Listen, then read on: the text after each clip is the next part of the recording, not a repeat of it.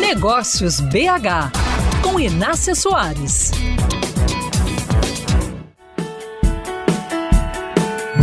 Parece haver uma epidemia de atendimentos ruins pelas empresas de Belo Horizonte. Enquanto alguns negócios vêm se empenhando para ser solução para o cliente, outros se contentam em fazer bem menos.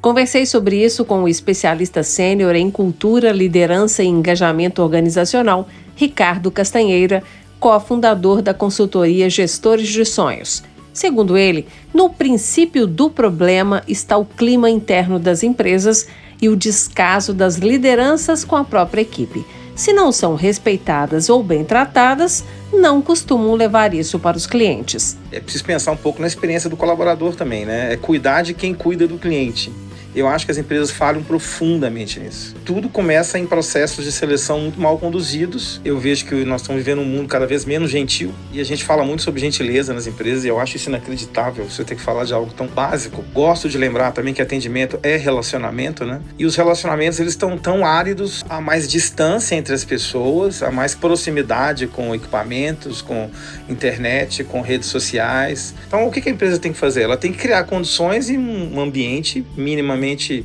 é, atraente para o indivíduo se sentir compelido ou até estimulado a uhum. colocar aquilo em prática. É importante você definir com clareza os conceitos dos valores e os comportamentos esperados e aqueles que devem ser evitados, para que as pessoas tenham um norte. A cultura também tem que ter um processo. E também leva tempo para implantar. Então, se você tem um negócio, sabe que o atendimento não é nota 10, dá para mudar. O processo poderá levar meses ou anos, como me explicou Ricardo Castanheira, e só deve ser feito se você, empreendedor ou gestor, realmente acredita que seu negócio está deixando a desejar, porque precisará se comprometer bastante com as mudanças. Se não, vá tocando do jeito que dá e contente-se com a receita que chegar e os retrabalhos, reclamações e vendas não realizadas que certamente virão junto.